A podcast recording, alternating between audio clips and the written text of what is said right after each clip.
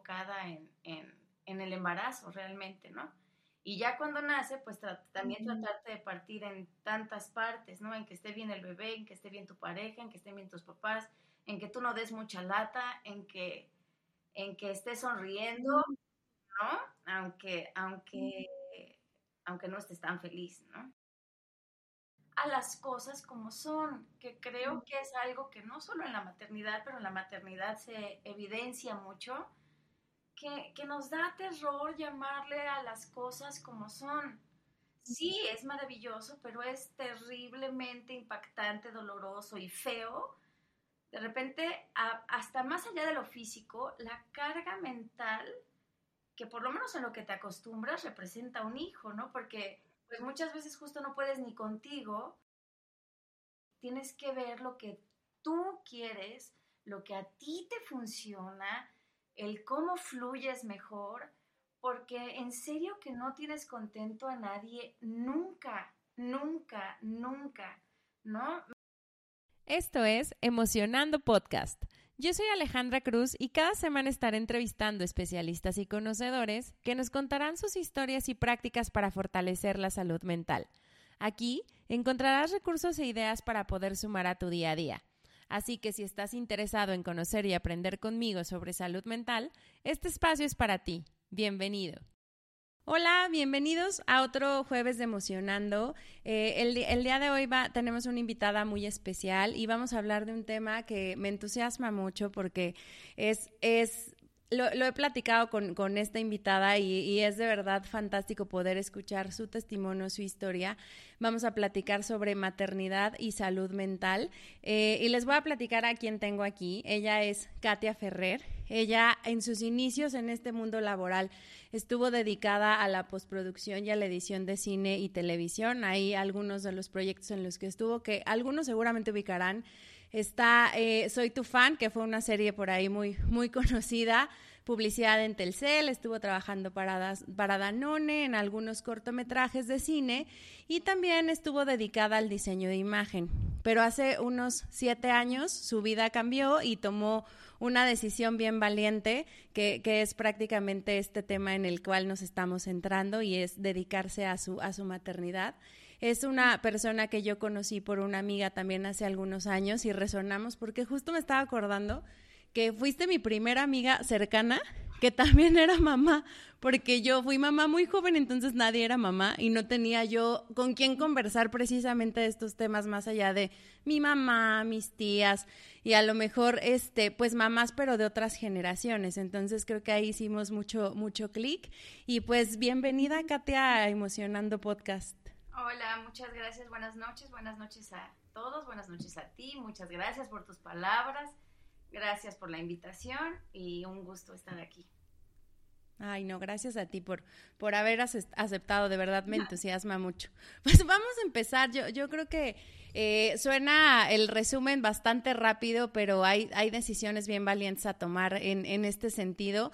Si nos puedes platicar un poquito más a detalle, eh, pues cómo se venía desempeñando esta parte de tu desarrollo laboral, la parte de la producción, la vida que estabas teniendo en ese momento y cómo de pronto pues fue un tema de tomar esta decisión de, de dedicarte 100% a, a tu maternidad. Pues mira, creo que todo viene un poco desde donde, desde cómo estás ensamblado, ¿no? Pero justo las decisiones y las situaciones te van orillando luego a ciertas cosas. En cuestión de lo profesional, yo empecé a trabajar muy chica, más allá de por necesidad o algo así, la verdad, porque mi hermana ya estaba metida en ese medio y aún antes de estudiar estaba yo en la prepa y la empezaba a mm. ayudar con, con sus proyectos, ella sí ya estaba trabajando. Entonces, desde ahí me fascinó, desde ahí supe que era lo que quería estudiar, a era lo que me quería dedicar. Y pues la verdad estaba como muy metida así en eso porque pues, insisto, ya estaba mi hermana, mi familia sí ha estado siempre como muy pegada del lado artístico, se puede decir. Y entonces, pues ahí estaba como todo muy bien acomodado y aparte se me facilitaba.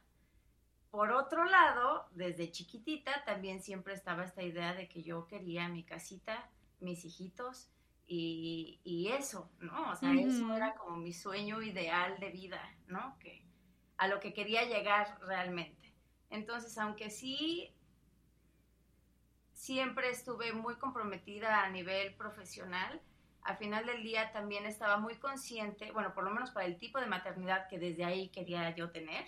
Eh, sabía que era muy difícil que se complementara, pues lo que sabemos, ¿no? Es muy difícil complementar la, la vida profesional con la vida de la maternidad, porque o sea, para realmente brillar en una o en otra, o sea, la tenemos medio complicada, ¿no? Las mujeres. Súper complicada. Sí, porque, y lo, y lo hemos hablado tú y yo, ¿no? Por ejemplo, o sea, cuando un hombre lo contratan o algo así, jamás le preguntan, oye, ¿y cuántos hijos tienes? Y, y quién los ve y en qué escuela van. Realmente no es algo que, que ni siquiera entre, ¿no? En el, en el panorama de, de, de sus entrevistas.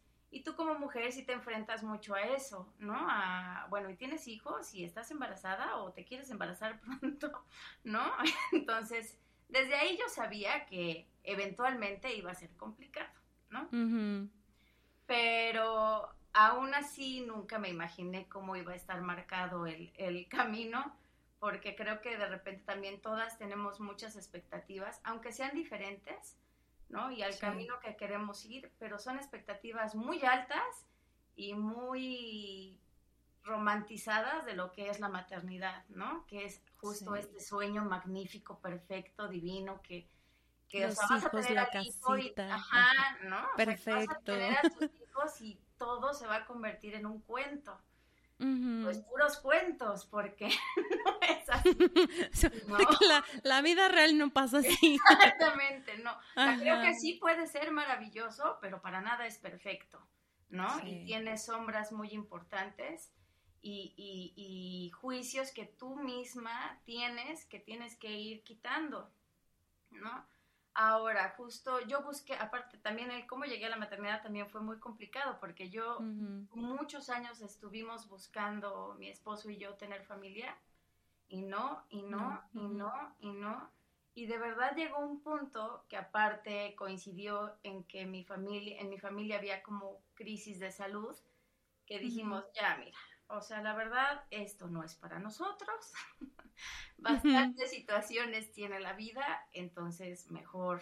O sea, de verdad ya habíamos decidido dejarlo por la paz, ¿no? Wow. Y justo en ese momento me vuelvo a embarazar y otra vez me vuelven a decir que es un embarazo de muy alto riesgo, pero aparentemente todo empieza a, a darse. ¿No?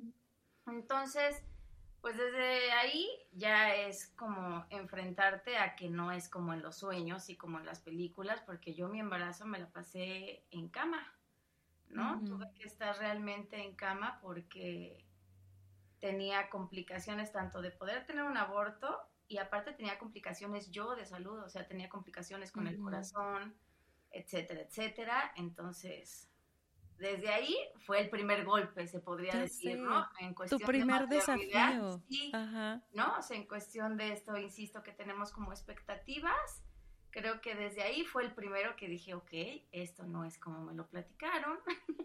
Entonces, pero bueno, echémosle ganas, ¿no? Y la verdad es que aunque realmente sí todo, o sea, estoy consciente del privilegio desde donde he vivido mi vida, la verdad es que sí, desde ahí justo empezaron a ver como situaciones muy desafiantes, podría decir, ¿no? Justo, insisto, había como complicaciones de salud muy fuertes en mi familia, en este caso mis papás, ¿no? Luego, una semana antes justo de que mi hijo naciera, falleció un familiar muy importante para mí y de hecho eso fue lo que desencadenó que fuera prematuro extremo que se adelantara. Exacto, mi, mi, hijo nació a las 27 semanas de gestación. Entonces sí, se salió mucho, mucho antes del horno de lo que tenía que haber sido, ¿no? Entonces, pues ya ahí se podría decir que el segundo eh, reto, ¿no? Que naciera tan chiquitito, con tantas complicaciones, la verdad no me daban ninguna, no nos daban ninguna esperanza para él porque justo tenía muchas complicaciones, ¿no? Tenía sepsis, tenía neumonía, tenía enterocolitis, o sea, todo lo que podía tener, lo tenía. Entonces, la verdad, eran pues no en crueldad, pero siento pues justo sí tratando de ser muy claros en, lo, en el hospital de pues no esperen a que, a que esto evolucione para bien, porque aparte es niño. E, eso me daba mucha curiosidad. Ay, qué fuerte. Ajá. Dicen que, que las niñas prematuras por lo regular, o sea, son tan fuertes que, que, que salen adelante, ¿no? Yo me acuerdo mucho que me repetían, es que el problema es que es niño. Entonces yo, pero y no entiendo. Dicen, sí, es que los niños se dejan ir, ¿no? Y la verdad el tuyo está muy chiquitito. Yo decía, ok, bueno, entonces espero que no se deje ir, pero no, Así yo espero que no pase. Sí, como con muy buenos pronósticos, ¿no? Entonces, pues ya también ahí era como muy complicado, regresando a esto de las expectativas, pues era como un poco golpe tras golpe, ¿no? O sea, de que dices, no, no, a mí esto no es para nada lo que me, lo que me vendieron, ¿no? Claro, claro. Yo me esperaba un embarazo tranquilo, también en cuestión familiar, a lo mejor justo también era percepción, pero como la situación en casa, o sea, familiarmente era muy complicada por la de mis papás, pues yo la verdad sentía que mi embarazo estaba como o sea, como en segundo nivel, ¿no? O sea, realmente, o sea, hasta para mí, mi prioridad era que estuviera bien mi mamá, que estuviera bien mi papá. Entonces, no sé, luego te digo, pasa lo de la muerte de este familiar, entonces también es de una tía muy, muy cercana, era su hija, o sea, mi prima. Entonces también yo me sentía desbaratada por mi tía, ay, no sé, eran muchas cosas que yo estaba en cualquier cosa menos enfocada en, en, en el embarazo realmente, ¿no? Y ya cuando nace, pues también tratarte de partir en tantas partes, ¿no? En que esté bien el bebé, en que esté bien tu pareja, en que estén bien tus papás, en que tú no des mucha lata, en que, en que estés sonriendo. Ay, no, todo. ¿No? Aunque, aunque, aunque no estés tan feliz, ¿no? La verdad, en ese sentido, para mí, en mi salud emocional siempre ha tenido muchísimo que ver mi creencia espiritual, ¿no? y entonces, realmente ahí en quien me recargué fue en Dios. Pero también desde ahí empecé a buscar mucha ayuda.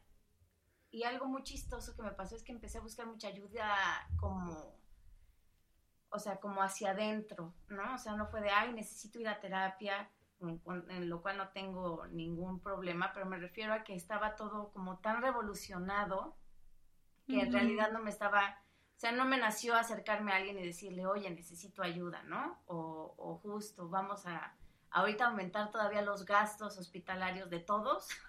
Sí, más el tema terapéutico. No, sino que empecé a buscar, gracias a esta era de la información, empecé a buscar como ayuda en redes, en libros, eh, fuera de autores mexicanos, estadounidenses, videos de YouTube, eh, blogs, o sea, todo, me devoraba todo. Siempre me ha gustado mucho la información, pero creo que a partir de ese momento todavía me gustó más porque aparte lo necesitaba, ¿no? Necesitaba un poco hacer este, entender que en ese momento no lo entendía, que estaba bien, ¿no? Que estaba bien que, que las cosas no estuvieran saliendo bien, que estaba bien no sentirse bien, que estaba bien no estar contento y muchas cosas que yo en ese momento no entendía. ¿No? Y creo que muchas veces hablando ahí en general de la maternidad, es bien complicado, ¿no? Porque aun cuando te nace tu bebé perfectamente sano, gracias a Dios, peor creo, ¿no? Porque entonces es como, ¿por qué no estás bien? O sea, tienes que estar bien, tienes que estar contenta, tienes que estar plena, tienes que estar feliz. Y muchas veces eso no es cierto, ¿no? Y está este increíble tabú de, a ver, pues no que querías un hijo, ¿no? Pues entonces, cuál es el problema, o decidiste tenerlo, porque también maternidades hay millones de tipos de maternidades, ¿no? Si estás casada, si estás en pareja, si estás soltera, si estás joven, si estás grande, pero como sea. Sí, la vivimos diferente. Sí, pero creo que todas eh, tienen en común este juicio y expectativas y latigazos propios de, claro, yo tengo que estar feliz porque yo decidí tenerlo, o yo quise tenerlo, o yo bla, bla, bla, bla, bla, ¿no? Entonces creo que las primeras que nos castigamos muy feamente somos nosotras, aunque sea resultado de un juicio social y de expectativas sociales, pero al final las tenemos tan metidas que, que, pues sí, sí nos pegan mucho, creo yo. Y desde ahí es importante, creo, en, en esto de hablar de la salud emocional, reconocerlo, reconocerlo que, reconocer que venimos cargadas de mucha información, de muchos conceptos, de muchas cosas que no necesariamente ni son ciertas ni están bien, ¿no? Entonces, creo que ahí justo empezó a ser también un, un parteaguas en cuestión ya de, de ponerme atención a mí, ¿no? Para poder estar bien en este camino, ¿no?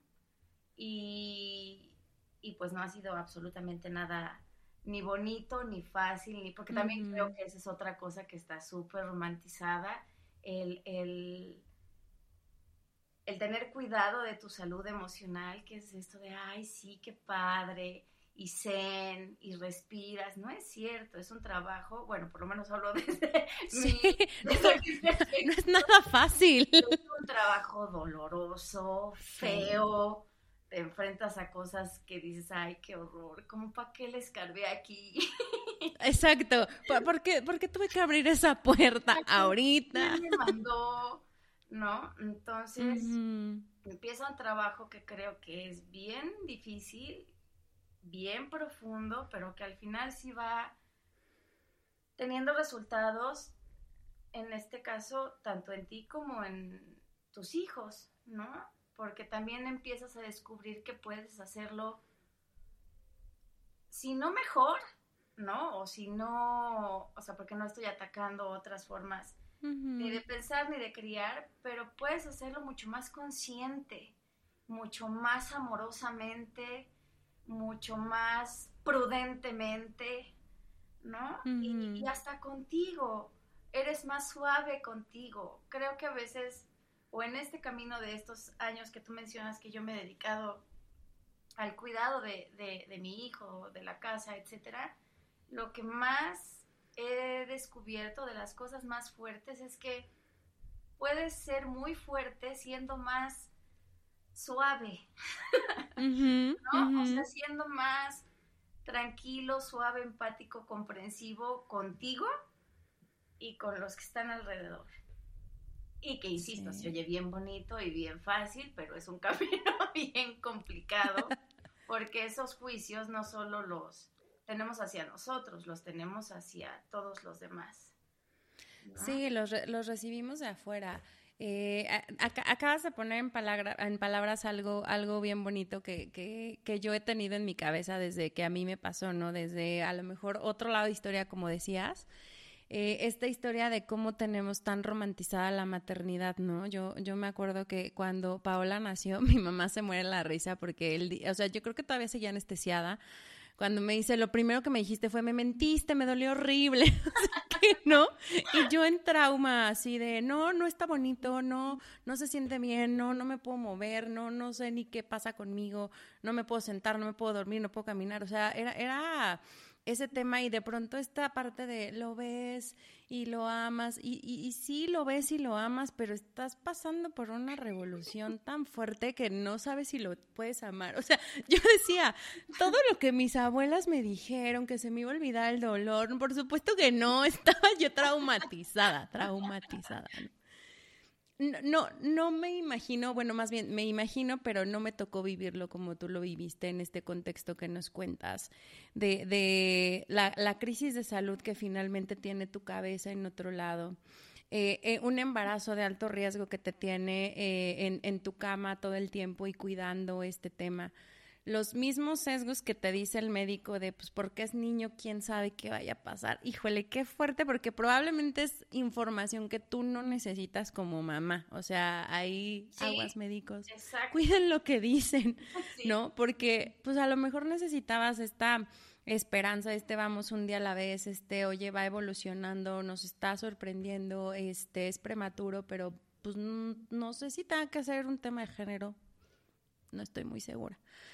Este, y, Pero sí te mucho. No, no, está cañón. decían en serio que por lo menos una vez al día que iba al hospital, alguna enfermera o doctora o doctor de turno me lo decía.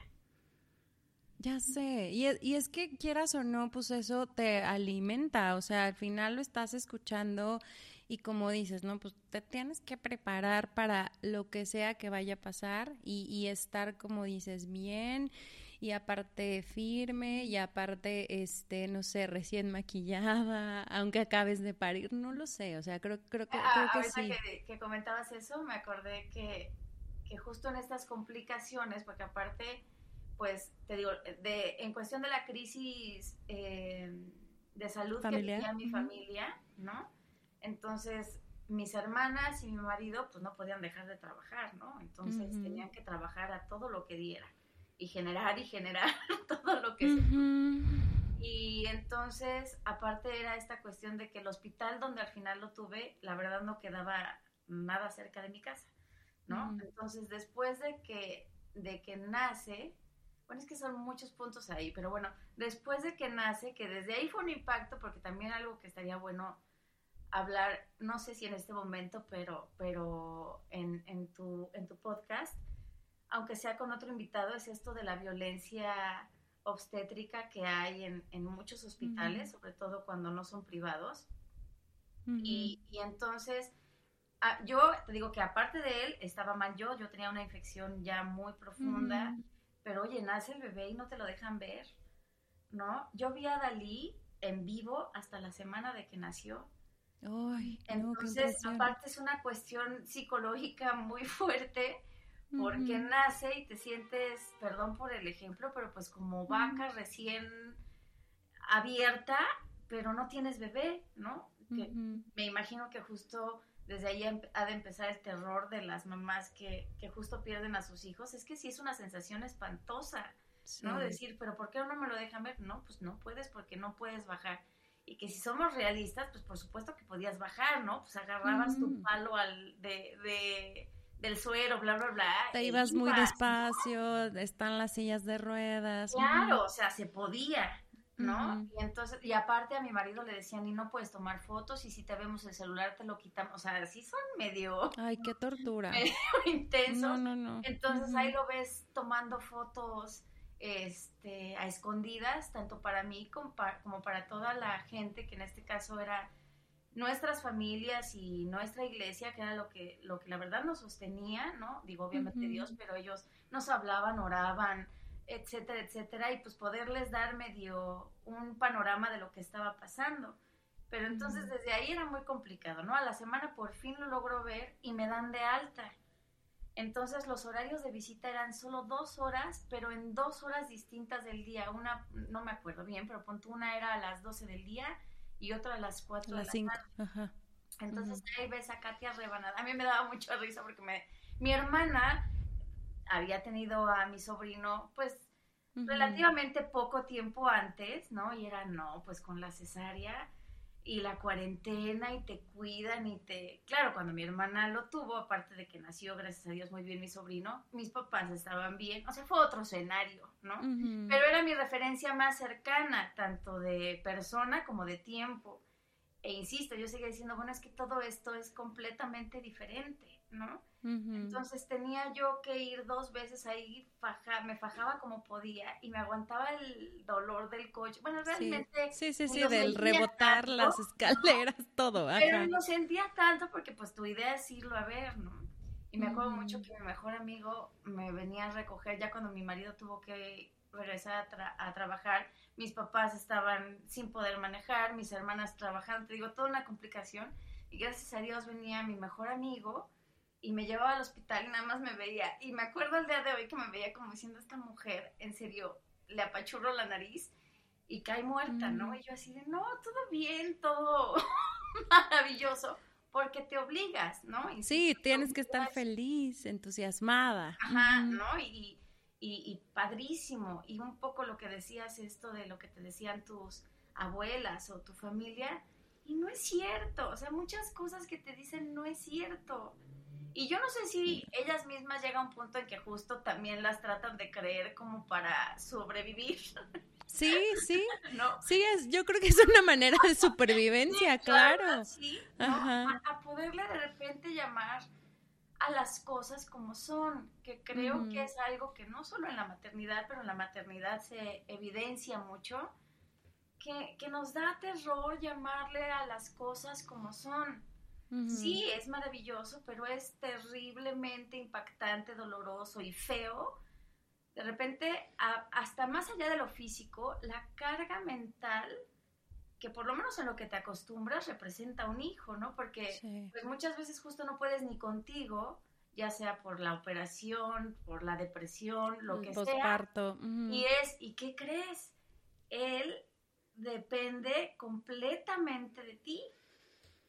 Porque hasta aunque te quieran ayudar, en el caso de que sí haya quien te ayude, pues hay cosas que solamente puedes hacer tú, ¿no? O por lo menos intentar hacer tú. Entonces sí, me queda claro que al final puedes hacerlo, ¿no? Y estás, o sea, tenemos las herramientas para hacerlo, justo estamos como construidas para hacerlo, eso no, no, no lo niego, pero de que es un camino fácil y un descubrimiento fácil y llegar ahí fácilmente, pero al día de hoy yo te puedo decir que por supuesto que no ha llegado, ¿no? O sea, de repente escucho a algunas mamás que ay, ya, lo tengo dominado. Y yo digo, pues en serio, pásenme el secreto, porque yo hay días que, no? digo, no tengo la menor idea de qué me están hablando. Y por ejemplo, cosas como enfrentarme a la adolescencia, al día de hoy me, me, me, me mantienen hincada, ¿no? Orando. Sí, pensando cómo lo voy a hacer. Que no sea tan terrible. Ya sé. Entonces, eso, o sea, creo que, que, sí de repente no, no manejamos la realidad como es, ¿no?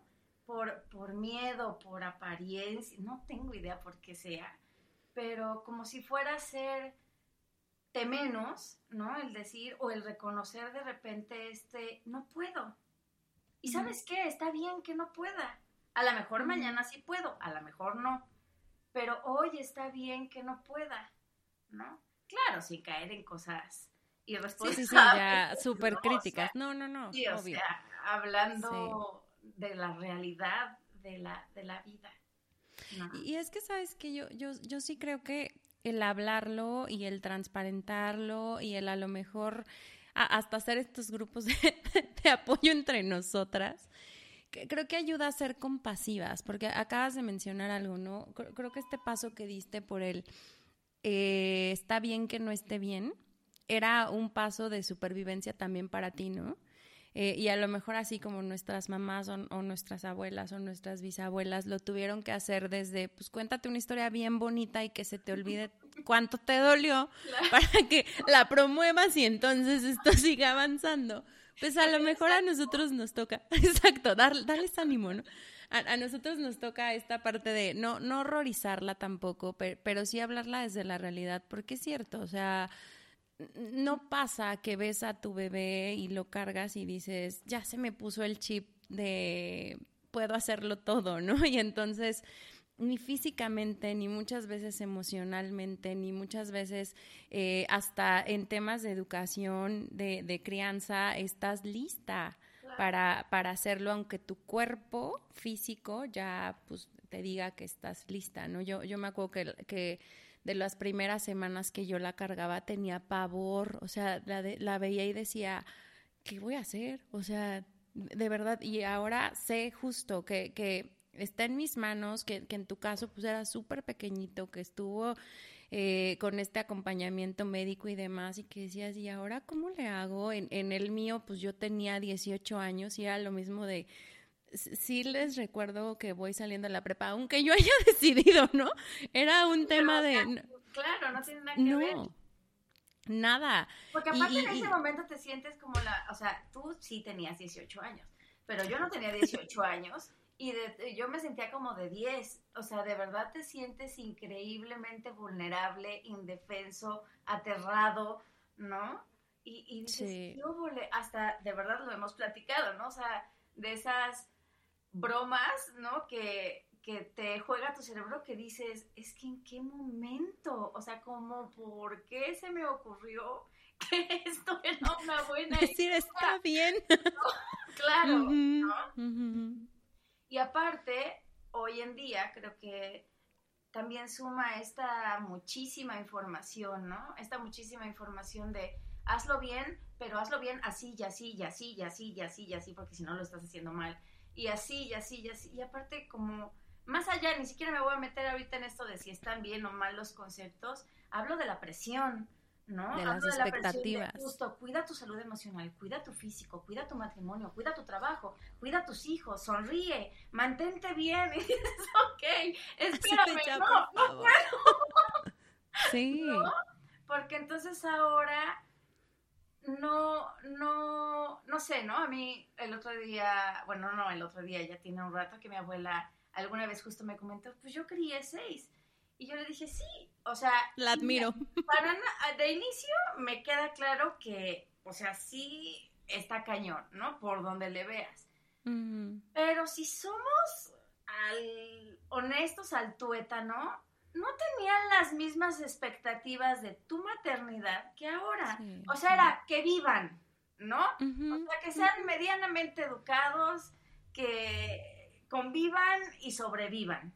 Bueno, al día de hoy creo que mucha gente sigue viviendo su maternidad así y la verdad que muchísima, muchísimas veces las envidio, porque a veces creo que es justo mucho más fácil, no porque sea fácil maternar o criar, pero me refiero a que es mucho más fácil de lo que nosotras lo triplicamos de complicado, ¿no? Así de no, porque es que tiene que comer esto y tiene que ser así, y tiene desde los dos años que pensar, e, o sea, por decirte algo, ¿no? Entonces hay muchísima presión aparte ahora de cómo es el camino correcto de, criar. Aparte de que hay muchísima presión, hay muchísima intolerancia, ¿no? Y ahorita llegando al, a, a, ese punto, por ahí hablamos de la escuela, pero es aparte de crías como la mayoría decimos, o estás muy mal, estás perdida, porque pues la verdad así no funcionan las cosas, ¿no? Es muy chistoso, pero en esta era que aparentemente es de la supertolerancia, a mí me parece que es de la mayor intolerancia que nunca ha habido, ¿no? Porque, porque soy tolerante con lo que creo, con lo que comparto, con lo que coincido. Me resuena, me hace sentido, pero, lo que no... Híjole, ¿cómo te explico? Que no solo me aparto, ¿no? Sino que lo critico, lo juzgo, lo ataco, etcétera, etcétera. Entonces, Ay, sí. Es muy complicado, ¿no? En esa parte también. Sí, y, sabes que yo, yo creo que también, eh, pues derivado de eso, también por ahí lo hemos platicado, ¿no? O sea, de pronto ya, ya te cuestionas un poquito más si sí quiero ser mamá. Eh, platicábamos el otro día de, estos, de, de, estas heridas de infancia y que suceden los siete años y que dices, híjole, y aunque me eduque y aunque lo haga muy consciente, de cualquier forma va a pasar en algún punto, pues entonces déjenme pensar tres veces si sí voy por ahí, si no voy por ahí, el tema social que hoy estamos viviendo y que al final ellos van a vivir, eh, está complicado, o sea, ya ni siquiera es de niña a niño es, está bien complejo eh, cómo vas sobreviviendo a, pues ya salió y entonces eh, confiemos en que va a regresar, eh, como dices, ¿no? Que me vaya bien en la adolescencia y entonces pues en qué me recargo en estar pensando que me vaya bien. Y, estos temas de, crianza, de cuidado, de cercanía, de las maneras de hacerlo, que pues al final es distinto a lo mejor a, como a, algunos tal vez nos tocó o a nuestros papás, ¿no? De, de este modelo de enseñanza de si no, tabla, y si no, tabla. Y entonces pues aprendes porque aprendes, pues ahora las expectativas son de, pues como dices, tan grandes. Que, que parece una ola que en algún punto te puede rebasar, ¿no? Claro, y porque justo venimos de estar acostumbrados a esta cuestión de, de, tiene que ser perfecto, también lo hablábamos hace poco, ¿no? O sea, esto de no, no es que salga bien, no es que funcione, no, no, no, tiene que ser perfecto. Entonces, si no es perfecto, no funciona. Y entonces lo vamos, aunque sea inconscientemente, aplicando a todas, todas nuestras vivencias, ¿no? Que, regresando justo ahorita, por ejemplo, con lo de Dalí, bueno, eventualmente sale del hospital y desde ahí también, porque me lo dan y me dicen, realmente no hay que, nada que hacer por él, ya le pasaron muchos eh, paros cardíacos, en los estudios su cerebro no muestra actividad, no ve, no oye, Eh, y entonces no va a sobrevivir. Y si es que sobrevive, pues va a ser un niño, a mí me decían, se, se me quedó grabada para toda la vida eso de, va a ser un niño masita porque no, o sea, lo vas a poder acomodar en algún lado, pero no se va a poder ni sentar, ni caminar, ni correr, ni nada. O sea, no esperes nada de él, porque neurológicamente no puedes esperar nada de él. Entonces, literal, me lo llevé a mi casa, pero aparte fue horrible porque me lo llevé a mi casa y duró creo que dos noches en la casa y empezó a dejar de respirar. Entonces lo tuve que volver a internar ahí ya en otro hospital, en, en un privado y entonces salió como al mes de ahí. Y entonces ahí ya me daban por lo menos más, más este, esperanza. esperanza, ¿no? Pero pues sí se veía un camino como muy largo por delante. Y entonces desde ahí también empecé a, a, a, plantearme ciertas cosas que, bueno, de inicio no eran como de quieres o no quieres, ¿no? Era, ok, pues tengo que verlo a él, también me sentía como en este sentido útil y la verdad agradecida de poder cuidar a mis papás, de poder cuidar a mi sobrino. Bueno, en realidad era muy chistoso porque mis papás lo que no podían era como salir mucho, pero ellos seguían siendo realmente los cuidadores número uno de mi sobrino, pero pues yo estaba ahí como, como viendo que todo funcionara, ¿no? Con el bebé. Entonces, desde ahí, en esto que tú dices también de, empezar a, soltar el control, que creo que es como lo podemos traducir, porque al final no tienes control de nada. No, de nada. Entonces fue donde, donde empecé a, ya plantearme el estar ahí con él, ¿no? Más allá de, los demás, era con él.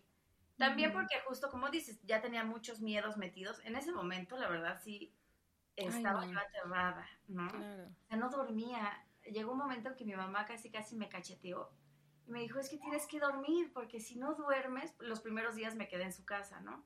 Y me dijo, si no duermes, no lo van a lograr ni tú ni él, porque estaba yo así todo el tiempo encima de él. Sí, viéndolo, vela. Y le acercaba el dedo. Ay, no, horrible. Ay, yo todavía lo hago.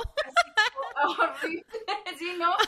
Luego aquí no sé a quién se le ocurrió la brillante idea, que bueno, no dudo que haya a quienes le funciona, pero me regalaron un monitor, ¿no? Que justo te dice si está respirando o no. Y la mugre cosa, pues como él justo no tenía una respiración todavía constante, sonaba cada 20 minutos. Entonces, en alerta máxima. Alerta sísmica. O sea, yo me no. el terror. ¿no? Cada que oía el pitidito, salía, salíamos corriendo, ya fuera yo si estaba sola con él o mi marido y yo, de, corre, vamos a ver si está respirando. Entonces desde ahí también fue esto de soltar, porque cuando mi mamá habló conmigo fue así, pues sí, o sea, si no duermo, no lo voy a lograr. Porque aparte justo yo ya estaba mega irritable, enojada, eh, histérica, o sea, me veía así, lloraba, ¿no? pero de preocupación, de histeria, de falta de sueño, de, ¿no? Sí, de todo, o sea, al final tenías todo en tus manos, ¿no? Entonces desde ahí dije, bueno, ok, soltémoslo también en esta cuestión de, bueno, si va a pasar lo que va a pasar, va a pasar, ¿no? que también todo esto que, que se ha suscitado a raíz de, de Dalí, de mis papás, etcétera, etcétera, no sé, creo que hasta esa edad se puede decir un antes de y un después de en mi vida, porque yo vivía también como muy, muy, muy convencida en esto como de la cultura del esfuerzo. Y no solo en el trabajo, ¿sabes? Sino en la vida y en la espiritualidad, todo. O sea, como que, pues si tú eres bueno, no sé cómo va a pasar, pero al final el resultado va a ser maravilloso. Y si tú le echas ganas, vas a tener el trabajo. Y si tú esto, vas a conseguir todos tus sueños. Y el día de hoy te puedo decir que ya no, creo necesariamente. soy muchísimo más feliz que hace siete, ocho años, porque era algo que me pesaba mucho, no era de, bueno, pero ¿por qué las cosas no salen? Pues porque a veces no salen, ¿no? Y que como mamá, ahora también ese es uno de los puntos más importantes que trato de enseñarle a Dalí y decirle las cosas Tú puedes trabajar por ellos, tienes que ser responsable, tienes que enfocarte a ellas, todo lo que está en ti. Pero aguas, mijito, eso no quiere decir que van todo a salir. va a salir perfecto. ¿No? No, y déjate perfecto, a veces ni sale. O que va a salir, ajá, sí, No, o sea, y no estoy hablando de verdad que ni desde la mediocridad, ni desde el conformismo, pero a veces las cosas no salen. Justo simplemente los tratamientos médicos, ¿no? O sea, yo juraba que después de todos los tratamientos, por ejemplo, que había tenido mi mamá, es más, te puedo jurar que yo estaba más, o sea, yo estaba convencida de que Dalí se iba a morir y que mi mamá iba a vivir. O sea, por como yo veía las dos situaciones, yo decía, es que el niño de verdad justo no tiene oportunidad, ¿no? y mi mamá, aunque está muy complicado, pues con ayuda de Dios y de todos los tratamientos va a salir. Y sángatelas. Me dejaron al niño y se llevaron a mi mamá. ¿No? Entonces, desde ahí también fue un golpe muy fuerte porque fue, ah, las cosas no, no salen como, como tú piensas muchas veces que van a salir. ¿No? Sí. Entonces también me enfrentó a una maternidad muy solitaria en ese sentido porque, insisto, pues mis hermanas siempre han trabajado de, de sol a sol, mi marido igual, no tengo más familia en México, casi toda mi familia vive en, en los en estados. Mis amigos pues también pues estaban en su vida, aparte realmente en eso me sigo identificando contigo ahorita, aunque no tengo 18 años, creo que tengo tres, tres amigas con hijos, o sea, la mayoría de mis amigos y amigas si no son solteros, no tienen hijos, ¿no? Entonces así de, ah, bueno, pues... Yo ya tengo cinco, voy a hacer mi club de mamás. Sí, yo que sí, oye, porque... Y era así de, bueno, pues...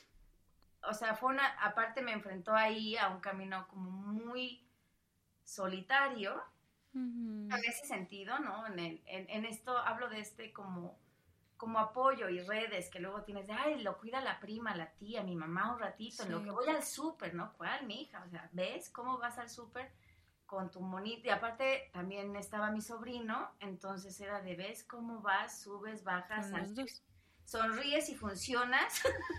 Ay, no. Para que todo fluya. Y a partir de ahí también, por ejemplo, llegué a decisiones como lo de hacer homeschool, ¿no? Que no era un tema ajeno a mi familia porque muchos han estudiado así.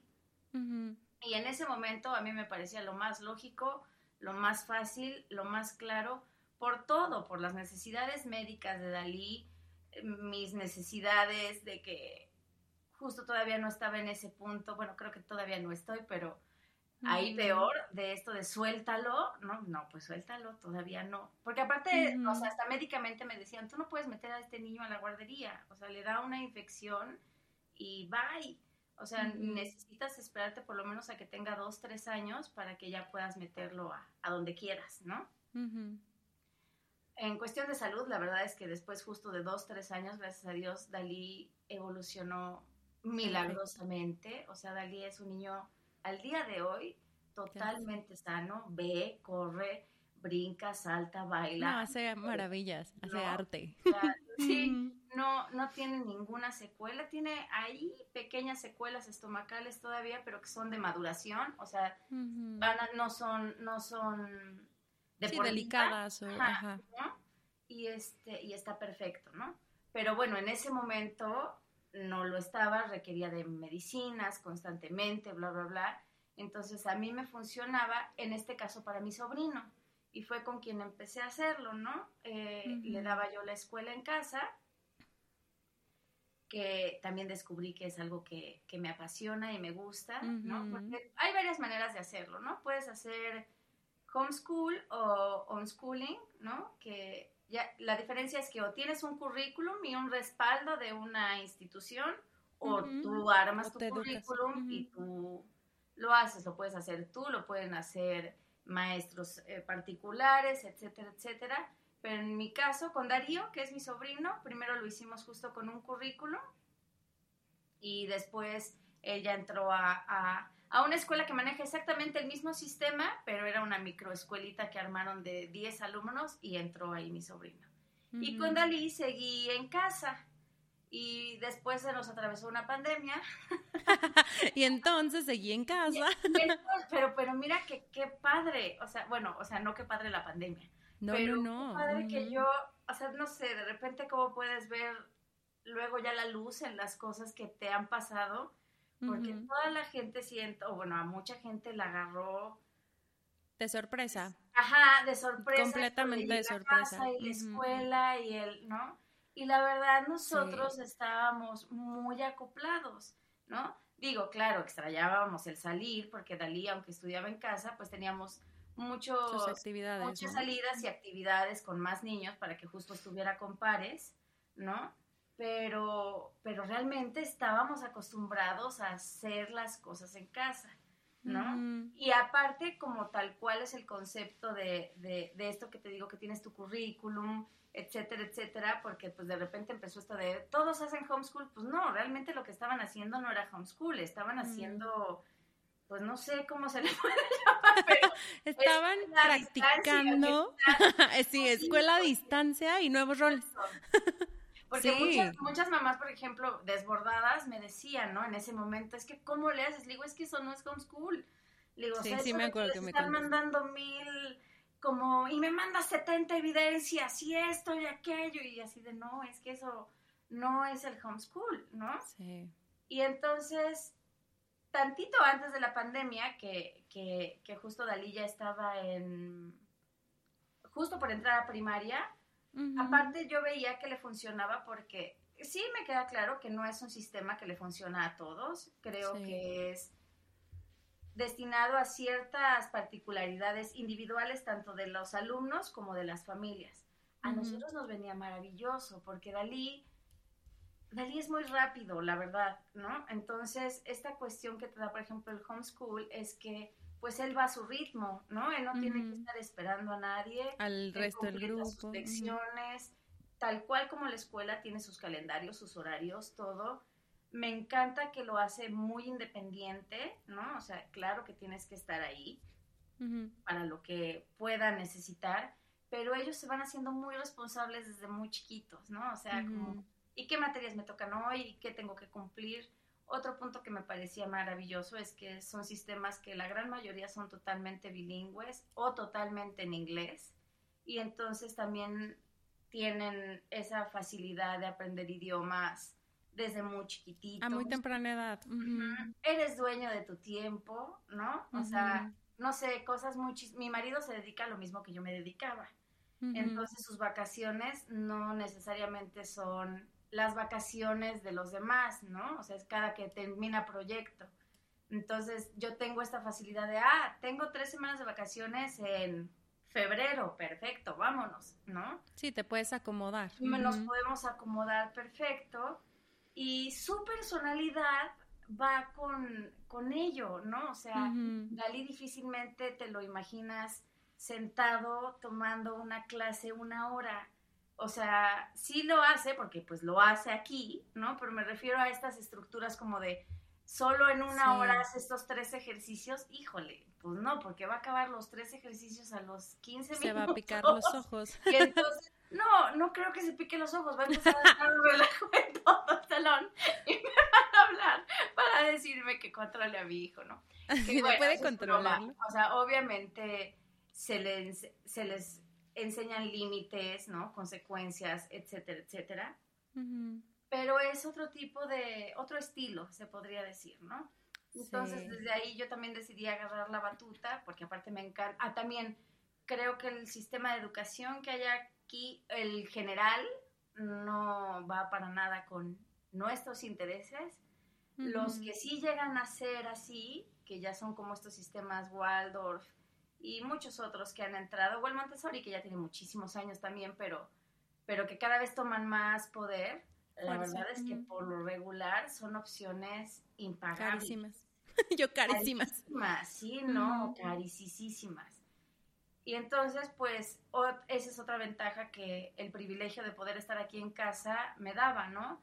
El yo armarle su currículum, que claro, toma español, este, matemáticas y todo lo que deben de tomar, siento como de base, pero pues toma finanzas y educación emocional y regulación física y varias cosas, ¿no? Que, que, que, sí, que en la vida, en el sistema cotidiano ves, o sea, la, realidad es que eso no lo ves. A veces la educación financiera la recibes ya que tienes 30 años, no sé. Sí, que estás metido en un problema. ya que tienes una deuda enorme. En qué momento llegué aquí. Porque Exacto. por lo regular ese tipo de problemas económicos, o sea, nada más por, por marcar justo un ejemplo, ni siquiera tiene que ver con tu ingreso hay gente que gana millones y en serio no tienen idea de, o sea, acaban de todas maneras en la bancarrota porque no saben qué hacer con ese dinero, ¿no? Entonces justo fue algo que a mí me llamó mucho, ¿no? Tomar responsabilidad, de decir, ok, desde justo este trabajo también hacia mí de, a ver, Katia, ¿qué es lo que tú no tuviste a lo mejor o, o falló o no cuajó, ¿no? Que pudieras intentar regalarle a él, ¿no? Por lo menos intentarlo. Y estaban estas cosas, ¿no? La educación financiera, la nutricional, eh, el que él pudiera saber que, que desde ahorita, no sé, para mí era muy importante que él desde ahorita, que está pequeñito, se fijara en sus habilidades, ¿no? A mí me pasó algo que creo que nos pasó a muchísimos de chiquito, que era de, es que no soy buena en esto y soy buena en esto, sí, pero eso no importa que seas buena. Sí es. Porque eso Limítalo, bórralo y ponte a ser bueno en esto. Exacto, la verdad, ¿no? Y entonces, y, aplícate en esto. Y para mí, por ejemplo, por eso mucho tiempo la escuela no funcionó. Y mira que tú me conoces y que, que, justo qué chistoso, ¿no? O sea, a mí me encanta aprender, pero la escuela la odié, la odié con todas mis fuerzas. Porque decía, es que no entiendo, no entiendo nada de esto. o sea, no, no hablando de las materias en sí, ¿no? Sino de cómo funcionaba. El sistema, el método. tradicional, ¿no? Ajá. Pero entonces yo decía, no, es que así no funciona. Y justo era de, eres pésima en química y eres maravillosa en historia. Y yo, ok entonces te vamos a pagar 12 clases de química a la semana. Y yo, pero... Para que llegues a un nivel promedio y entonces sigas adelante. Exacto, ¿no? Y yo me prometí, y hasta ahorita por lo menos creo que, voy bien, en, no hacer eso con Dalí, ¿no? En decir, ok, eres pésimo en álgebra, lo tienes que hacer, papacito, porque es necesario y porque es un requerimiento, etcétera, etcétera, pero pasa. Pero está aquí. Ajá pasa. ¿Y en qué eres bueno? Ah, pues me encantan eh, las ciencias naturales, el piano, el baile. Ok, entonces nos enfocamos allá. Vamos a pagarte todas las clases de piano, todas las clases de baile, todas las clases de inglés, lo que le gusta, ¿no? Para que entonces de inicio, aparte de enfocarse en sus habilidades, creo que es súper importante esto de que él sepa que desde chiquito está bien no ser bueno en todo. Exacto. Porque aparte no hay nadie, o yo creo que han de ser muy, muy pocos, la verdad, en el mundo, que sean realmente buenos, en, todo, ¿no? Entonces, también justo desde ahí, eso fue de las razones más importantes que, que me hizo quedar en casa. Al principio, o sea, al principio me refiero ya en su edad escolar, Sí lo sufrí, porque aparte es algo que el día de hoy es creo que muy criticado, ¿no? El, estar en casa, el, desperdiciar tu vida, tu talento, tu profesión, tu, tu todo por, por, estar ahí sin hacer nada. De inicio no entiendo. Me, ¿Cómo dicen que es no hacer nada? me da mucha curiosidad que este juicio por lo regular viene de otras mujeres. Sí. Y sí me sorprende que, que digo, no hacer nada. O sea, creo que todas las mamás, lo que hagamos, ¿eh? estemos en casa, seamos profesionistas, seamos casadas, viudas, divorciaditas, como diría Pedro Infante, de todas, como vengas. Que haya mamá que no trabaje. No. ¿No? O sea, creo que, digo, habrá sus cinco mamás en el mundo que tienen su séquito de trabajadores y nanas y, y aún así el trabajo mental por lo regular de, saber que tus hijos están aún hasta el cuidado de otros es desgastante. Sí. ¿no? Sí, Entonces, 100%. fue muy difícil, la verdad, no, no, no fue de, ay, sí, decidí quedarme en casa y desde ahí todo fue maravilloso, no, me costó mucho trabajo no generar dinero, ¿no? Porque aparte, si a mí, el, ahí sí, fíjate que creo que no era un juicio mío, porque la verdad a mí, o sea, yo lo veía mucho como, pues yo estoy haciendo mi parte, ¿no? O sea, al final del día lo que hago en casa es dinero, ¿no? Dinero que se está metiendo, aunque no sea en billetes. Pero ahí sí socialmente creo que sí llegó, llegó un punto en que dejé que me hiciera mucho ruido el, ah, y entonces no haces nada, o sea, salía con amigas así de, ah, o sea, ya sabes, ¿no? O sea, luego ni te lo dicen, pero ves en la cara. pero lo ves en la cara, exacto. Exacto, ¿no? Así de, ay, te quedas en casita, y yo, ay, sí. Y luego hasta en grupos de mamá, ¿no? Leía a otras mamás, aunque no estuvieran hablando conmigo, leía el sí, no pierdan su independencia económica, porque eso, aparte eso de estirar la mano, yo de, bueno, pues yo no estiro la mano, ¿no? Qué bueno. Y, está como muy normalizado, ¿no? De hecho, tengo, hace poco alguien que, que tú conoces, que no mencionaré su nombre, no, pero de hecho, no, un, contacto en común que tenemos en, en, en Face, que de hecho mm. justo no tiene hijos, ¿no?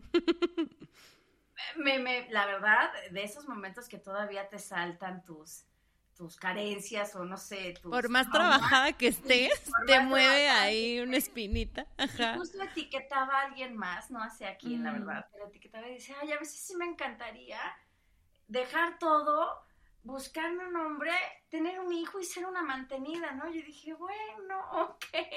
Y en ese momento, la verdad, digo, es una tontería, ¿no? Pero dije, ¿cómo? O sea, no, pues si no eres mantenida, insisto, solo que tengas maridos de verdad muy pudientes y aún así, ¿no? Sí, sus, sus conflictos y sus retos tendrá el de cualquier manera estar en esa posición. Pero sí me asombra que muchas veces los juicios vienen de nosotras mismas, ¿no? Sí. La que trabaja porque trabaja. Y para el otro lado igual, ¿eh? Mi hermana es mamá soltera, como tú, y qué bárbara, ¿no? Entonces es, ay, no, y entonces tu hijo, pues nadie lo quiere y nadie lo cuida y entonces, este, no sé, sarta de. Sí, que, pareciera que tuvieras que tomarte una decisión entre si vas a ser mamá o vas a ser profesional porque no se pueden las dos. no, pero aquí sales ganando, perdiendo. En este caso también aparte compruebas que a la gente nada le gusta y también por eso hablando ahorita de salud emocional, creo que por e, y tienes que ver lo que tú quieres, lo que a ti te funciona, el cómo fluyes mejor, porque en serio que no tienes contento a nadie nunca, nunca, nunca, ¿no? Me, me acuerdo mucho, siempre tengo muy presente una, una parábola que mi mamá me compartía, porque ah, también llegó un punto en que otro de los momentos difíciles de mi maternidad fue, ¿solo vas a tener un hijo? ¿Cómo le vas a hacer eso? Pobre criatura, ¿no? O sea, solo para toda la vida. Y entonces también fue una buena época que me traumó. A veces todavía me llega a decir, híjole, sí la regué. Pero pues, pues la verdad yo no quería tener otro hijo, ni quería ni podía. O sea, médicamente me dijeron, tú embarázate otra vez y ok, pídele a Dios que, que, nazca bien y que tú no te mueras, pero, pero es muy probable que todo salga muy mal. Recordemos que no solo fue Dalí, yo ya había tenido varios abortos antes de él, ¿no? Luego también esta cuestión de la vida ya, justo como decías hace ratito, tan complicada, tan cara, tan confusa, tan... Y yo dije, no, o sea, yo puedo con uno y se amuelan en ese momento también, insisto, estaba yo cuidando a mi sobrino y en ese momento particular que fue hasta bueno, hasta la pandemia más bien, porque mi sobrino estuvo conmigo hasta justo que, pues no sé, como julio del primer año de la pandemia, ¿no? Y entonces yo aparte decía, no es uno, son dos, ¿no? En realidad. Y aunque justo eventualmente Darío se vaya o decidan otra cosa con él, yo emocional, mental, y físicamente no puedo con otro hijo. Ya sé, aparte, eras en ese entonces también sostén de dos. Sí, ¿no? Y entonces, el ser honesta contigo, ¿no? De lo que tú quieres, pero es que, y es súper egoísta, pues sí, soy bien egoísta. Pero es que es bien mala, sí, soy bien mala.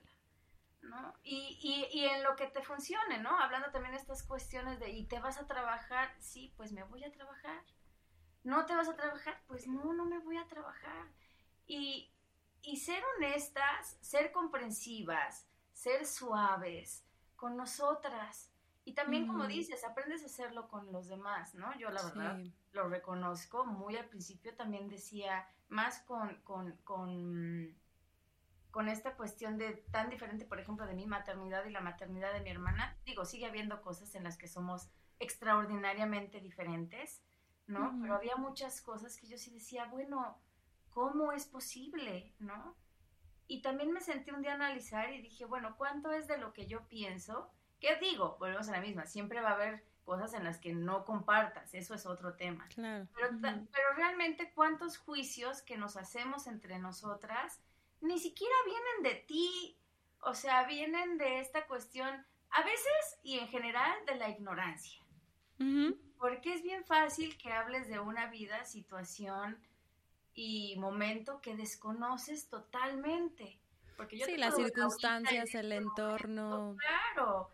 ¿Cómo pasó? Digo, ¿cómo es posible que Ale haga esto? Pues a lo mejor si yo hubiera vivido todo lo que has vivido, desde el día uno, lo entendería. A lo mejor de todas maneras no. No. Pero, ¿no? Pero a mí, otra de las lecciones que me ha dejado ser mamá es también dejar de ser tan boca floja, ¿no? A veces hablamos muy apresuradamente, hacemos juicios muy rápidos, y no solo hacia los demás, insisto, hacia los demás y hacia nosotros mismos, ¿no? O sea, hoy tuviste un mal día con la criatura y justo es, claro, no sirvo para nada, no funciono, soy la mejor mamá del universo. Estas culpas histéricas, les llaman los, los psicólogos, ¿no? Que ni te sirven de nada, que ni son reales, que solo están en tu mentecita y que también creo que parten mucho del ego, ¿no? Del ego de, claro, es que sin mí o si yo no, o es que yo, pues no, reina, el mundo gira, avanza, fluye, para bien o para mal, contigo o sin ti. Y lo mejor que puedes hacer es intentar estar lo más amorosa y que puedas completamente llenita de lo bueno, ¿no? Para también a otra personita que en este caso viene llena sin muchas cosas o sea, sin muchos prejuicios, sin muchos, que también es otra cosa, por ejemplo, que amo del, del homeschool, ¿no? De la educación en casa. Aunque, digo, ahorita no porque ha estado la pandemia, pero aunque normalmente él tenía sus salidas con fiestas y pares y bla, bla, bla, pues no es la misma cantidad de horas que conviven, por ejemplo, en una escuela, ¿no? Hoy te puedo decir que Dalí, hablando en nuestro idioma, o sea, es reñoño, ¿no? es que hay cosas que ni sabe que existen, ¿sabes? Sí. O sea, y eso la verdad lo disfruto muchísimo, también hay quien lo juzga, y es que lo tienes en una burbuja, sí, y lo voy a seguir teniendo mientras yo pueda, ¿no? Claro, obviamente el niño sabe socializar, eh, aparte, bueno, tú lo conoces, es el niño más sociable. Ay, sí, eso me eh, encanta no es nada retraído, o sea, es sociable, sabe comportarse. Amoroso, Pero justo está muy contenido de muchas cosas, ¿no? Hay cosas que de verdad él no ha tenido ni medio contacto, ¿no?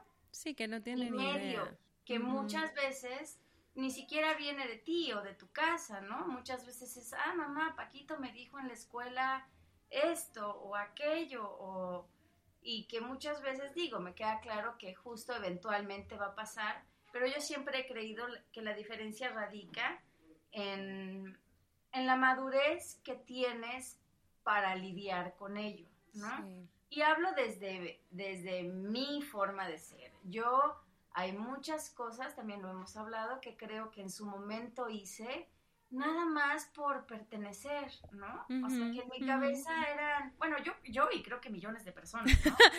yo, también me voy a anotar en esa lista de las cosas que he hecho por pertenecer.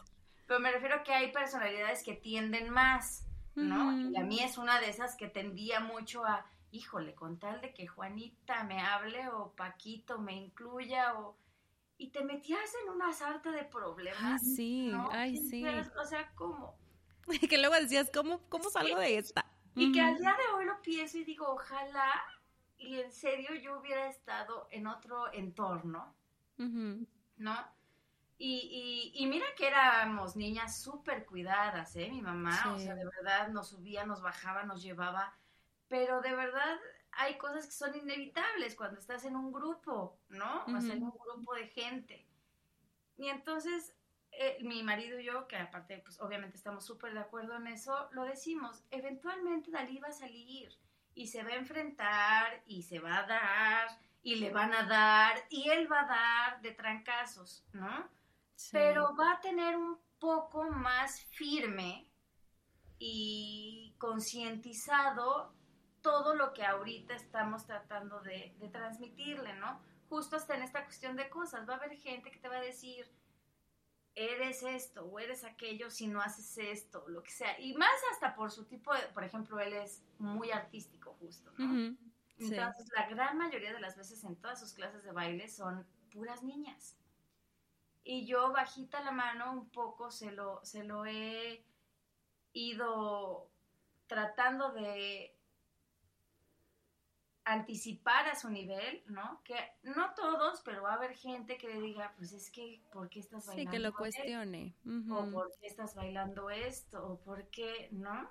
Y entonces él, claro, ¿no? Está muy chiquito todavía, pero me dice, pues les digo que porque me gusta y así es.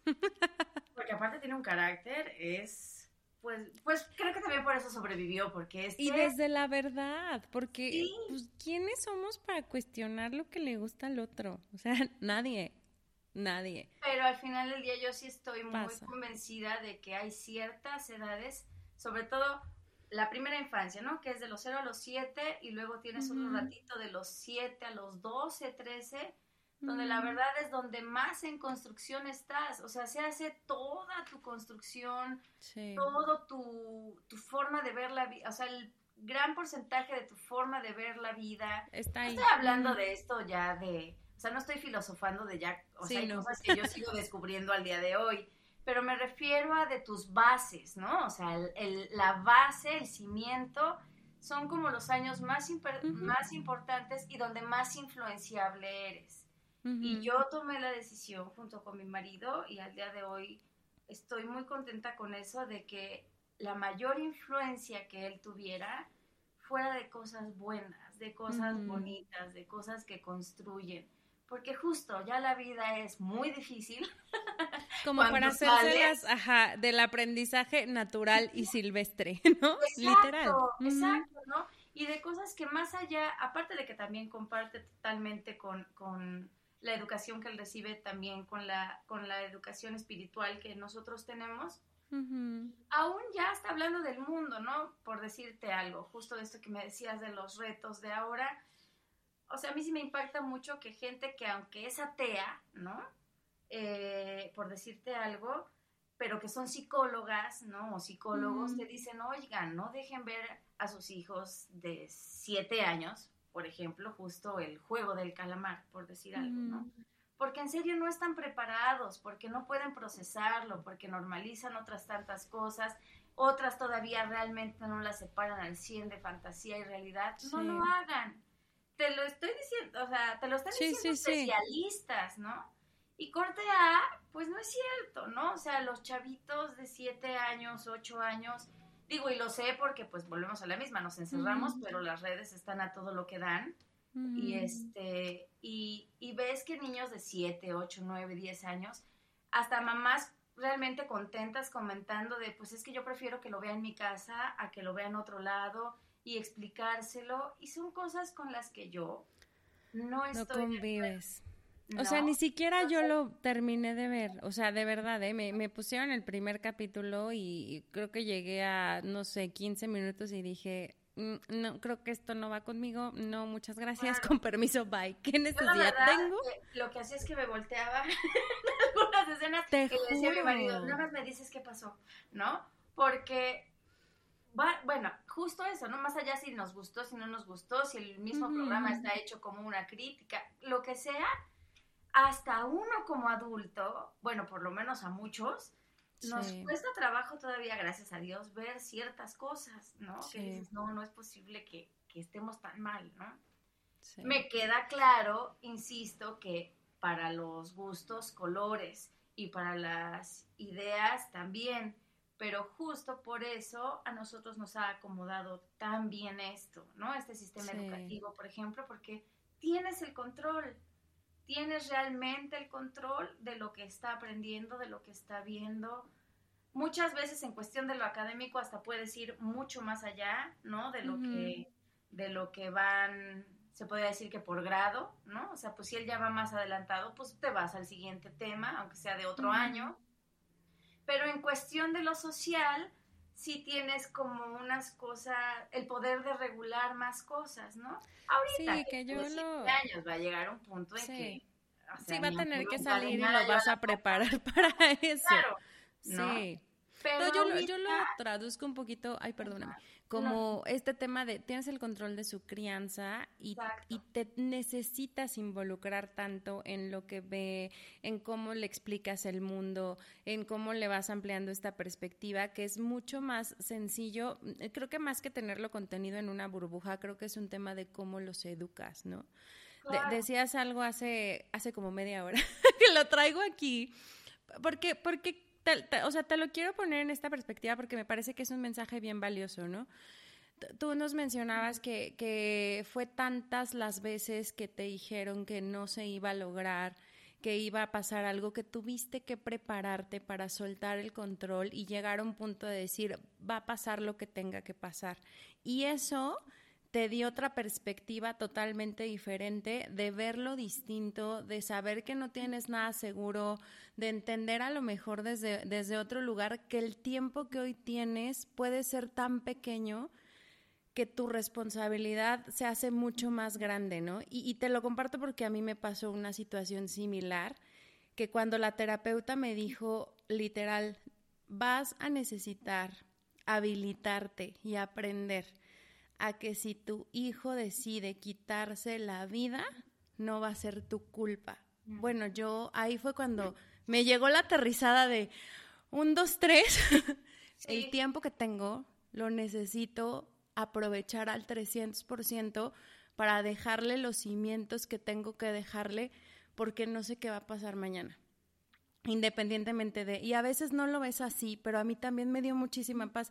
El primer día mentaba madres, la verdad, pero después yo creo que eso fue lo que también a mí me sostuvo y sostuvo mi, mi propia salud mental como mamá, que me llevó este tema de, ok, sé compasiva, ok, sé más bondadosa, ok, escucha, ok, hagámoslo diferente, ok, no lo quieras meter en este sistema, ok, hasta dónde puedes tú, pues romper ciertos paradigmas y que, y que te, lo he comentado, ¿no? Yo, yo escucho tu historia y ahorita me tienes así embobada, como siempre, porque creo que has roto muchísimos paradigmas y, y, y en todos sentidos, ¿eh? En, ok, me dijeron que iba a pasar así, pues tómala, no, no. me dijeron que iba a ser de esta manera, pues ¿qué crees? No. Me dijeron que el homeschooling no era la forma, pues ¿qué crees? Pandemia, ¿no? Y entonces hoy, hoy puedes contar una historia distinta y, y como bien nos, nos cuentas, Dalí, está lo máximo, eh, se conoce a sí mismo, este, sabe manejar sus emociones, está viviendo una realidad que, que no todos los niños la, la, viven hoy en día o la pueden vivir, ¿no? Claro, y que, y que, y que mira, la verdad yo no sé si sean paradigmas o no, pero por lo menos ves que puedes ir en contra de la corriente, ¿no? Porque aparte, insisto, es, digo, en esta, en esta parte que, es lo maravilloso de tu podcast y que al final es en lo que se centra y por eso es tan valioso lo que haces de la salud emocional propia, porque siempre va a ser juzgado lo que haces por una u otra cosa. Y en este caso en particular, pues aparte me encanta tomar luego decisiones que no son el común. Porque aparte soy rebelde. Y... O sea, ¿Por qué no?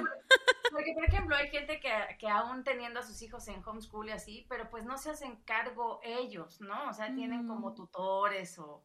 Y, y, y, no, ¿no? O sea, yo decidí, porque aparte sabes que soy entrona y, y, me gusta, ¿no? Y dije, no, pues voy a tomar su educación en mis manos, ¿no? que, que justo fue muy criticado, a veces hasta por la familia, ¿no? O sea, de no, ¿cómo? Y lo tienes. ¿Qué va a aprender? de hecho, al día de hoy es el primo o amigo, es sobrino de, bueno, Adalí no, porque primero pregúntale a su mamá, ¿no? Ya sabes, así como el niño de mejor no nos metamos en problemas, ¿no? Veamos primero si, o sea, hasta para, no sé, ver una película que justo sabes que luego eso es como más, o sea, como que tienen más permisos, ¿no? O sea, ay, no importa que sea clasificación B, si tiene seis, pero la entiende. Yo en esas cosas soy muy sangrona y entonces soy, no, pues es que pues por algo existen las clasificaciones. por algo pasa. ¿no? Uh aguas, ¿eh? O sea, ahorita en esto que decías de, de, tu vivencia, yo trato de repetírmelo de verdad diario. Aún pongas los cimientos que pongas, yo trato de repetirme diario que Dalí es una persona absolutamente independiente de mí.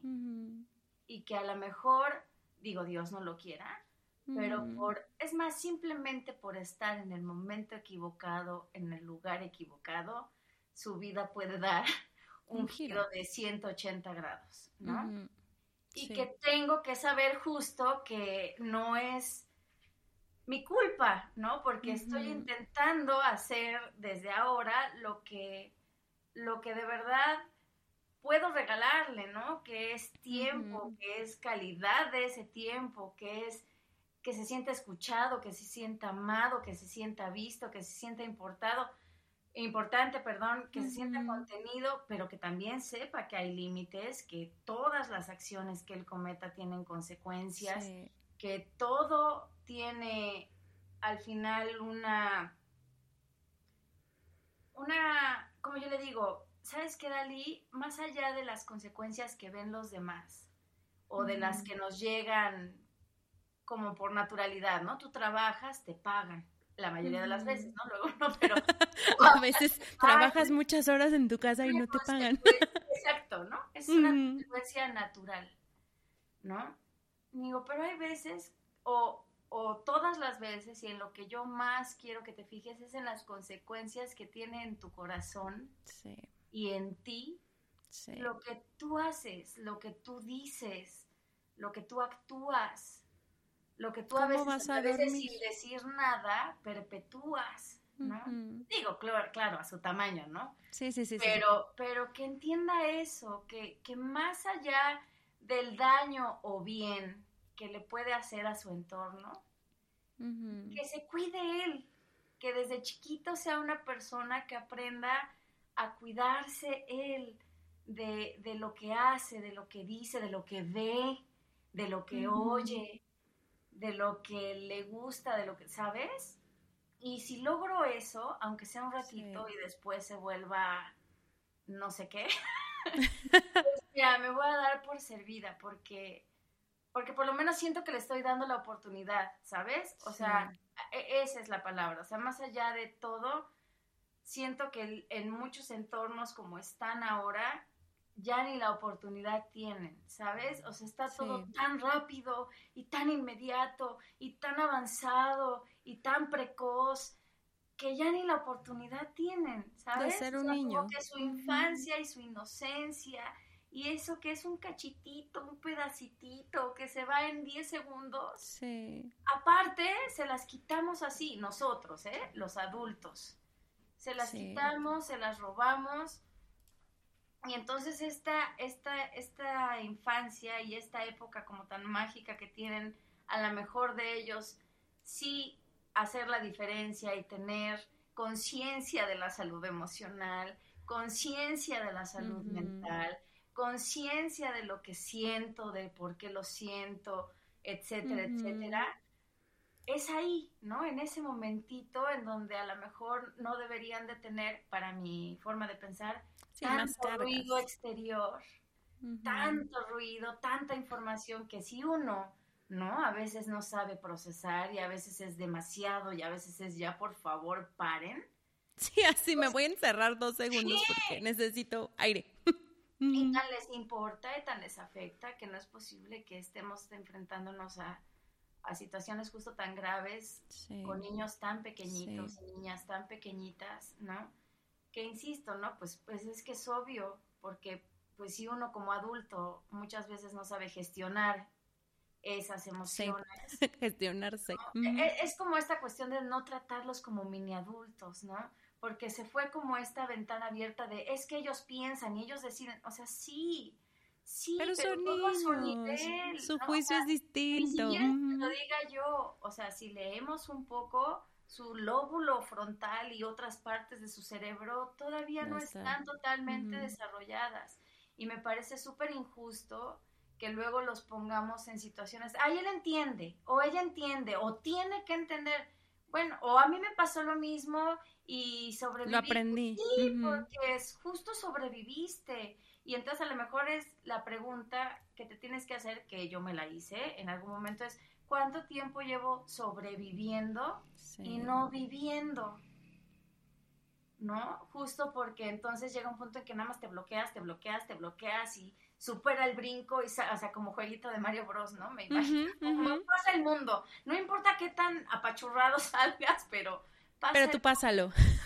y al día de hoy mis expectativas para Dalí son diferentes, ¿no? O sea, quiero que más allá de que haga, o sea, lo que todos queremos para nuestros hijos, ¿no? O sea, que les vaya bien y bla, bla, bla, bla, bla. O sea, lo, lo que más le quiero regalar es calma. Calma y, y, felicidad, no de esta felicidad tampoco de Instagram, ¿no? Sino justo de esta real. Sí, una felicidad real, ajá, de esos pequeños momentos, de esas pequeñas cositas y que sepa, y que sepa gestionarla, ¿no? O sea, en cuestión de sentir, no sé si a ti te pasó, pero a mí, por ejemplo, me decían, es que, por ejemplo, ahí sí, la verdad, mucho mi abuela, a la cual adoro y amo, pero la verdad sí me decía que no, no te puedes enojar y yo, pues no me puedo enojar, ¿no? Y entonces, claro, aparte, entonces yo cuando me enojaba, no me enojaba, explotaba cual olla express, ¿no? Porque estaba tan contenido ¿no? Sí, lo habías guardado tanto que sale en un caos. o, siempre que sale, como al final del día, te están diciendo que es algo que está mal, ¿no? Entonces lo, lo sobrevives, ¿no? O sea, lo sobrehaces, lo sobreactúas, lo sobre todo, lo sobresientes, ¿no? Sí, sí, sí. Pero entonces esta cuestión de, e, en la felicidad me refiero a que, a que justo una felicidad como más simple, se podría decir, ¿no? O sea, de, puedes decir que no, te pueden decir que no, este, puedes estar enojado, puedes no tener ganas de nada, puedes perder proyectos, puedes perder relaciones, se te va a morir alguien, probablemente hasta me muera yo, ¿no? Etcétera, etcétera, etcétera. Y vas a estar bien si te gestionas, si te conoces, no sé, si, si te permites ¿no? A mí también, por ejemplo, con esto de, él mismo y de mis papás, que te digo, fue todo muy junto, mm, me costó mucho trabajo esta parte de como que no sufras, no sufras porque ya están ellos bien y bla, bla, bla, etcétera, etcétera. y, y, aprendí también que el dolor, la única forma en que tienes de procesarlo es sintiéndolo. Es pasando Es aceptándolo, abrazándolo, ¿no? No, Odiándolo. no odio que te destruya, ¿no? O sea, pero sí, o sea, lo tienes que dejar pasar. Y creo que así funciona con muchas emociones, si no es con todas, ¿no? O sea, dejarlas pasar, saber que todas vienen de a ratos, todas son como invitados, ¿no? Y se quedan, ahora sí que el tiempo que tú les permitas, ¿no? Sí. Que es lo que un poco puedes gestionar, ah, bueno, pues estoy triste, pues voy a sentirlo ahorita, nada más voy a intentar no permitir que, me abrume, que se quede más tiempo. Digo, me queda claro que hay veces que no es de que quieras, hay, hay una diferencia entre estar triste y estar deprimido, pero estoy hablando de, de Sí, de emociones, finalmente. Emociones normales, ¿no? O sea, dentro de lo normal, se podría decir. Y que justo él lo viva así, ¿no? Ah, estás enojado, está perfecto que estés enojado. No, no, mientras tú no agredas a nadie, ni te pongas en riesgo a ti, etcétera, etcétera, pues se vale estar enojado, se vale estar frustrado y vas a estar frustrado porque te estoy diciendo que no, digo ahorita. Exacto. Lo valido, pero eso no va a hacer que cambie de opinión, ¿no? Pero, pero validarlos, enseñarles, enseñarles sin este nuevo extremo que también lo hemos hablado y que siento que ahora se vive de de no les digas, no los, sí. no los regañes. No pongas límites, no les enseñes. sí, y tampoco creo que funcione, ¿no? No, yo creo que estamos en un momento bien interesante y, creo que también ahí, para, para ir cerrando, ya, ya te robé mucho tiempo, este, eh, en un momento muy interesante porque tocas dos temas, ¿no? Creo que cada maternidad es única y eso nos hace verla, sentirla y pensarla desde muchos lugares y muchas perspectivas. Pero en ese sentido, también esta enorme responsabilidad que al final hoy, hoy tenemos por el mundo que vivimos de formarlos, de tratarlos, de criarlos y de educarlos, hoy sí tenemos más elementos y recursos que los que en su momento tuvieron nuestros padres, nuestros abuelos, bisabuelos, tatarabuelos, y eso nos da una responsabilidad muy grande. Lo, lo platicábamos el otro día, ¿no? Como que estamos en este inter de construir este puente que, a lo mejor nos fuimos de cero a cien y que pues, ningún extremo es bueno, O, completamente positivo y o negativo. Pero hoy tenemos mucho trabajo de generar esta maternidad consciente. Me, me gustó mucho como, como lo decías, ¿no? Como nos vamos también ayudando entre nosotras a lo mejor a ver pues qué paradigmas o qué sesgos tenemos en la misma maternidad, cómo al final tu historia resuena con la mía y seguro con muchas otras que, que probablemente nos, nos escuchen y que hoy conocemos y que también ha sido este tema de, ay, a ti también te pasa, a mí también.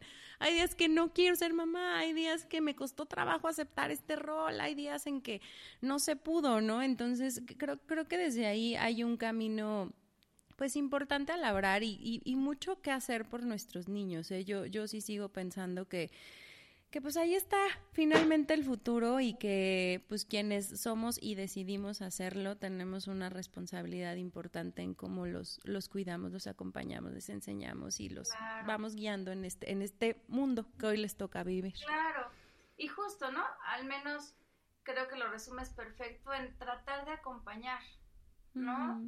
y, sobre todo desde el ejemplo, ¿no? También siendo lo más o tratando de ser lo más congruentes que podamos, ¿no? Y pues si ellos, si queremos que ellos estén bien, estar nosotras bien en esto de, la salud emocional para, para terminarlo con, con, justo con ese tema, pues trabajarte, conocerte, perdonarte, cuidarte, ¿no? No, no, ni siquiera se trata de poner ejemplos o así, porque al final del día lo que para mí es cuidarme no necesariamente para ti o para alguien más lo es, ¿no? Sí, sí. Pero sí, buscar esos espacios siempre de, tanto de crecimiento como de descanso, como, como...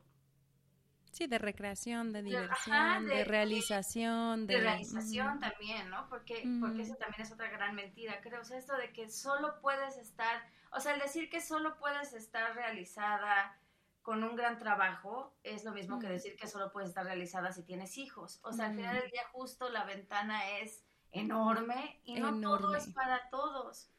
Pero sí las cosas que a ti te hagan sentir bien, las cosas que a ti te apasionen. Y, y como dices, aprovechando todos estos recursos que gracias a Dios hoy tenemos, yo comparto contigo, creo que nuestros papás y abuelos, o por lo menos la gran generalidad, lo hicieron increíble porque los aventaron literal al ruedo y, y, no tenían muchas herramientas. Había muchísimos más tabús de los que de por sí hay ahorita, ¿no? y, era de justo sobrevive, sobrevive, sobrevive, lo que sigue, sobrevive. Y nosotros junto con ese enorme regalo, creo que tenemos justo una responsabilidad de, de por lo menos intentar hacerlo mejor. Exacto, hacer el intento y hoy hablarlo, porque esta era nuestra, nuestra meta y nuestra charla de todas las veces que nos vemos. Entramos en este, en, en este tema con, esta profundidad y pues la verdad, mira, ya llevamos un, un, buen rato en esta conversación, pero yo... Exacto, deja de que lo aburramos, necesitamos el, siguiente y el siguiente y el siguiente, porque hay mucho de qué hablar, yo creo, ¿no? Sí, pero, pero creo que, creo que con esto, esto nos, nos, nos vamos quedando el día de hoy. Eh, te, agradezco de verdad mucho el, el, que estemos platicando esto, porque, insisto, no para mí siempre ha sido como, como muy relevante también fortalecer este papel de mamá que, que, como veíamos, pues es único y cada una lo vive desde su trinchera de una manera distinta, pero si bien en algún punto lo vivimos solas, pues ya no estamos solas. Entonces, finalmente eh, nos ha tocado ahí hacer, hacer comunidad y también gracias por compartirte y compartirnos tu historia, porque pues también a mí me parece admirable y, y, de verdad te veo y eres un ejemplo de resiliencia. Admiro mucho la, la mujer que eres, la mamá que eres, cómo, cómo también tienes estas, estas ideas, estos paradigmas y cómo precisamente ser tú te ha llevado a compartirte el día de hoy con nosotros. Entonces, de verdad, muchas, muchas gracias por estar a ti, por escucharte. Me tuviste así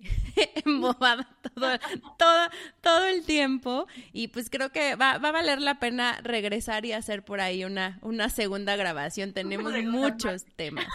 Sí, exacto. Hay que hacer un club o algo así. Ah. Algo así, o sea, una saga.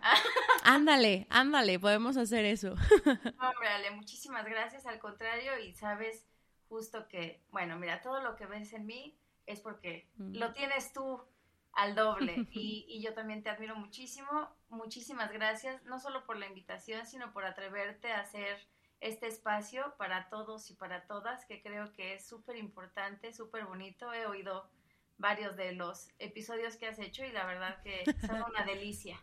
Y, y sé, sé también que justo no ha sido nada fácil para ti aventarte con todos los proyectos, cosas, casa, hija, etcétera, que tienes encima y súper bravo que, que, lo hagas y que lo hagas también. Muchísimas gracias. Ay, gracias a ti. Nos, nos vemos la que sigue. Claro que sí, cuídate muchísimo. Saludos bye, a todos. Bye. Chao. La historia de Katia puede resonar con muchas de ustedes. Probablemente no hemos vivido exactamente lo mismo que ella vivió, pero emocionalmente podemos entender de lo que nos habla. Les invito a vivir una maternidad de forma única, con menos exigencias, con menos expectativas, con menos tenemos que, con mucho más amor y mucha más dedicación. A las que son, a las que quieren, a las que no pasa por sus cabezas o aquellas que han decidido no explorar este mundo, también los invito a ser más compasivos con ustedes mismas y también con los demás, sobre todo respetando siempre todas estas decisiones. Cuéntenme, ¿cómo les ha ido a ustedes con, con su maternidad? ¿Qué nos pueden platicar? Recuerden que tenemos ya las redes activas para que justo podamos conversar. Eh, en Instagram pueden seguirme como arroba emocionando podcast ya también pueden ver esta entrevista grabada en el canal de YouTube como Emocionando Podcast. Ya también están todos los demás eh, audios de los, de los episodios. Y también eh, tenemos activo ya el newsletter por si quieren suscribirse. Lo estoy posteando de manera constante en las redes para que le den clic y puedan recibir ahí información particular relacionada también con estos temas de salud mental, escuchar los episodios o lo que ustedes prefieran. Escúchenos en Spotify, en Apple Podcast, en Google Podcast y en Amazon Music Podcast. Nos vemos la que sigue. Bye.